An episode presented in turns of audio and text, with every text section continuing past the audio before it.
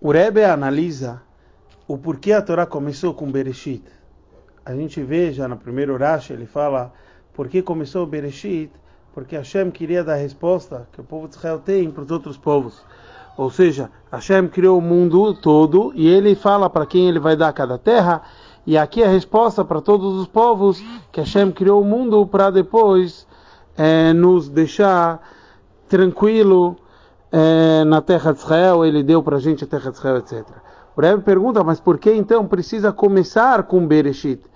Tá bom, Hashem pode dar resposta para os outros povos através da Torá, etc.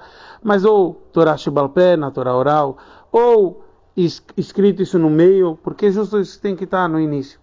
Então a gente tem que entender que no mundo existem coisas que são chamadas Inaneireshut, coisas permitidas, Existe Dvarim Asurim, coisas totalmente proibidas, coisas que eu não tenho como refinar, a não ser através da força intrínseca que tem na Torá.